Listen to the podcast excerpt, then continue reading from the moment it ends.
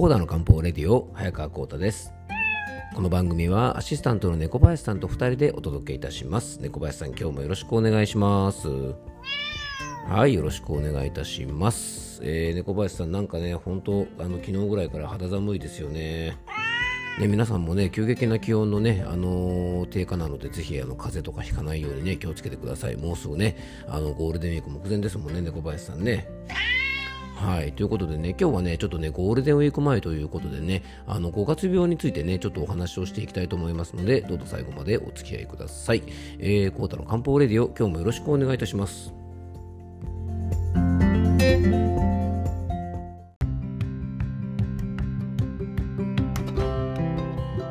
はい、それでは今日の本題に入っていきましょう。まあでもね、小林さんね、昨日の夜はね、温泉に行ってね、ゆっくりできましたよね。うん、本当ね、意外と久しぶりにですね、自分のホームタウンというか、あの、いつも行きつけのね、あの、温泉に行ってきたんですけども、あの、やっぱりね、湯船に浸かった瞬間にですね、あーってね、猫林さんになりましたよね。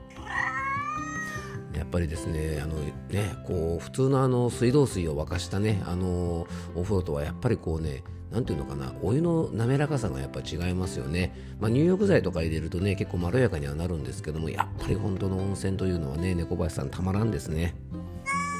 はい、ということでね、まあ、皆さんもね、お近くに温泉とかあったらですね、まあ、こういう季節の変わり目はね、やっぱりあのお風呂に入ってね、少しこう発汗するなんてこともすごくいいのでね、昨日は猫林さんね、あのお風呂上がりにね、なんか久しぶりにいちご牛乳がね、猛烈に飲みたくなってね、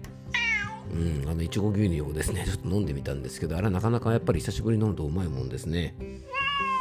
ということでね、まあ、皆さんもね、まあ、あのちょっとね甘くて糖分も多いですけどねたまにはそんなのもねあのいいんじゃないかなと思います。はい。えっとなんか前振りのような話になっちゃいましたが今日はまずね、えっと、メッセージの方をご紹介していきたいと思います。えー、養生ネームトムとジェリーさんからのメッセージです、えー、トムとジェリーさんいつもありがとうございます。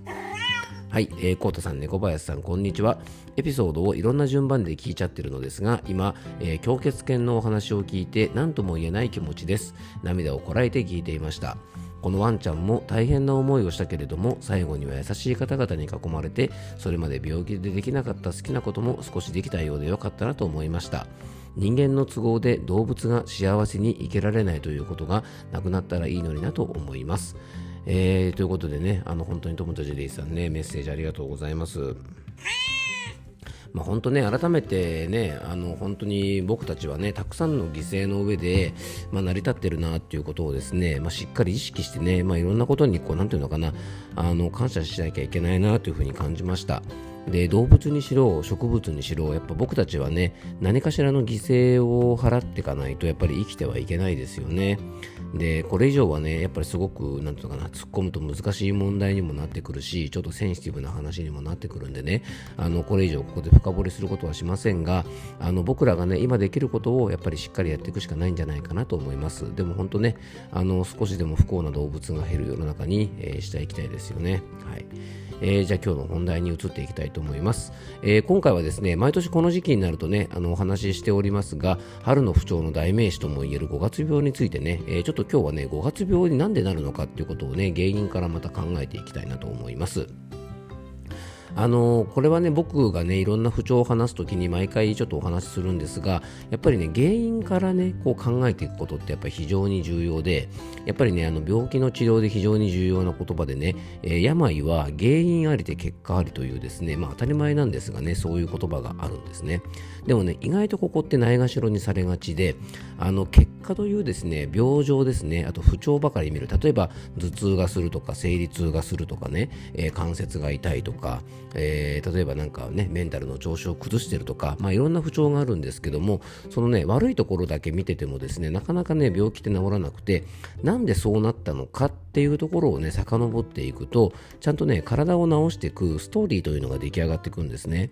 で僕はあの漢方相談をする時もこのストーリーというのを非常に重要に重要視していてですねなんで今の体調になっちゃったのかっていうことをですね、えーお客様と一緒に考えていきながらあこういう原因で今こうなってるからじゃあ直していくんだったらこういう風にしていけば体っていい方向に向いていくよねっていうのをあのお互いにですねお客さんと一緒に2人でねこう確認しながらそういうちょっとストーリーを作っていくと僕自身もねあのこう目指すべき方向性がぶれないですしあのお客様自身もねやっぱりあこうしていけば治っていくんだなっていうことで多分あのゴールがね見えやすいと思うんですね。うん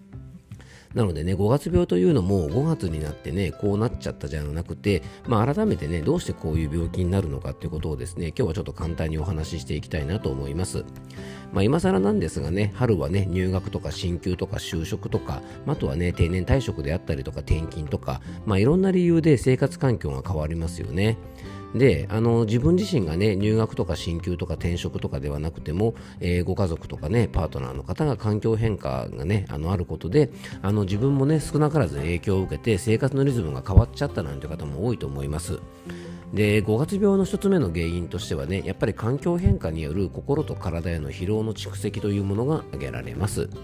でもちろんね新しい環境で人間関係がうまくいかないとかねあのなんか苦手な人とねオフィスでそばになっちゃってなんかすごく気を使うとかあとねあの地元を離れて友人ができなくてすごく寂しいとかですねまあいろんな原因があるんですがあのやっぱりこういうね環境の変化というのはね僕らにとっては一つ大きな体調を崩すきっかけになります。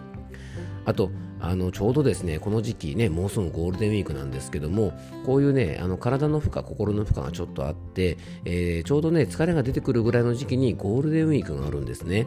でね、心身を休ませるには非常にいいんですけどもね、ずっとね、この例えば3月とか4月とか、環境変化に慣れようとして、ずっと気を張っていたのがですね、このゴールデンウィークで急に緩むとですね、なかなかここでね、あの自律神経のバランスというのも結構崩れてしまうんですね。うん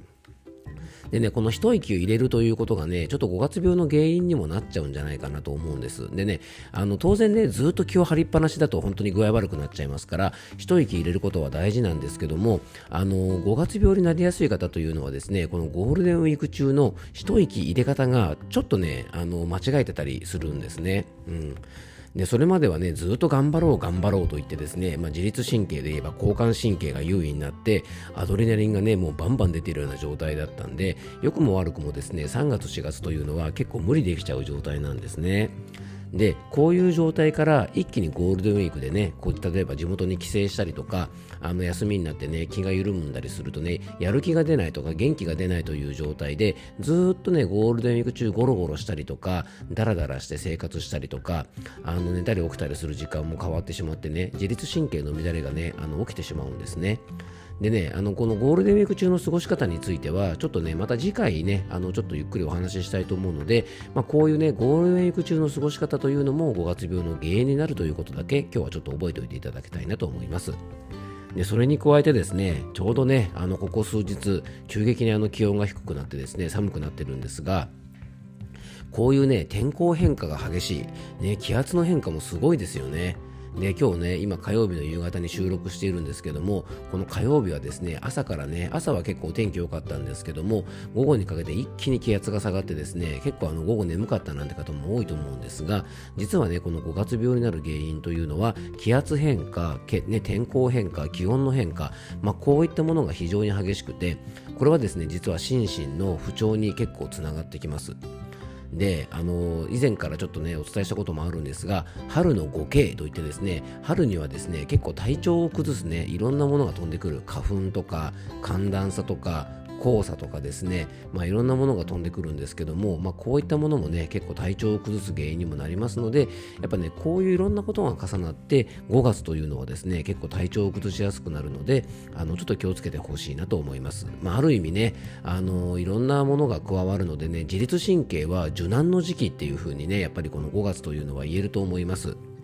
でね漢方的にちょっと原因を考えてみるとあの漢方ではですね春は肝がねちょっとこう頑張らなきゃいけない時期五臓六腑の一つ肝という場所がね頑張らなきゃいけない時期で肝というのはねあの肝臓の肝なので血液がたっぷり溜まってるところというふうにねあの漢方では考えますし春という季節は万物が成長する季節というふうに考えるんですね。でこのね成長する時期に血液をたっぷり溜め込んであるはずの肝に血が少なかったりすると伸びゆく時期に力の源になるものがありませんからどうしてもね調子がいまいち出なくて自律神経のバランスが崩れたりとかなんか元気がなくなったりしてしまうのであの肝という場所は、えー、漢方ではね血液を溜めるだけではなくて疎節作用といってですね体のいろんなものの流れを整えたりとか情緒をコントロールする働きがあるんですね。なので、えっとね、日頃からね、少し血液が不足気味の方とか、ストレスが溜まっている方なんかは、この肝という場所の働きが悪くなったりしても、やっぱり漢方的にはですね、不眠とか、イライラしたり、くよくよしたり、意欲が低下したりっていうですね、まあ、あと、あの朝起きれないとかね、立ちくらみとかめまいとか、耳鳴りとか、えー、自律神経系のトラブルとか、血流の悪くなることによって起こるトラブルとか、いろんなものが起こるわけですね。なので、こういったところをね、しっかりケアしておくっていうことも、実は月病の対策になるということでね、まあ、今日はざっとなんですけどもなんでねこの5月という時期に、えー、いろんな不調が現れて5月病になるのかなんていうことをちょっとお話しさせていただきましたあの次回はねちょっとまた5月病対策についてねもうすぐ5月目前ということなので、えー、ちょっとまた引き続きお伝えしていきたいと思います。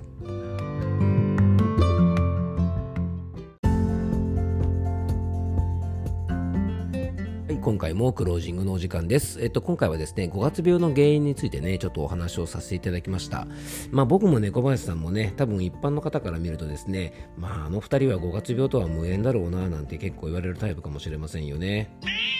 うん、でもね、猫林さん、僕も猫林さんもね、決してそんなことはないですよね。うん、我々もね、結構猫林さん繊細タイプですもんね。うん、ということでね、まあ、五月病自体はね、さっきもお話しした通り、えっと、いろんな方がね、起こる可能性があるわけですね。別にあのストレスフルな方だけがなるわけではなくて、やっぱちょっとした疲れでもね、この5月というのは体調を崩しやすい時期なので、えっとね、明日はね、ちょっとゴールデンウィーク中の過ごし方についてね、お話ししようと思うんですが、ここもね、結構5月病対策としては重要なとこなのでね、よかったらね、小林さんね、次回も聞いていただきたいですよね。